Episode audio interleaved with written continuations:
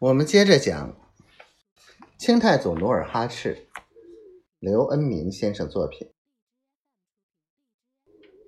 皇太极正拼命冲杀，突然他骑的雪花马被明军飞箭射中，雪花马嘶叫着竖起前蹄，他眼见战马将要倒下，恰在此时，忽见身后跑来一匹精马。他灵机一动，双手朝马背上一按，身子向后猛地一纵，来了个过缩，稳准的落在跑来的金马的背上，又继续拼杀。皇太极从小跟着阿玛努尔哈赤射箭，马上的功夫甚精，无论是卧马技、立马技，还是滚马技。样样精通，就是上马，他也与众不同。什么反背上、抓鬃上、夺鞍上、纺车上，他做起来得心应手，如同马戏团的驯马师，样样自如。至于剑功，他的功夫尤为精湛。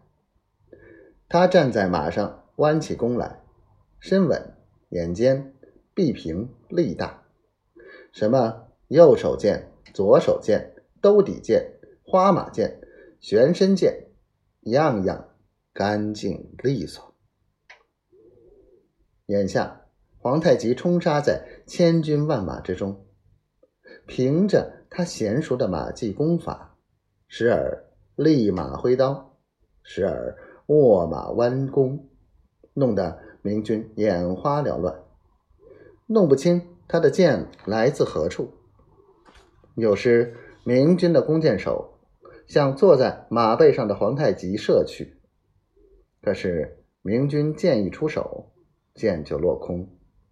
他早已单腿跨蹬，伏在马背上一侧，回身射出旋身箭，把刚才进攻他的明军弓箭手射死。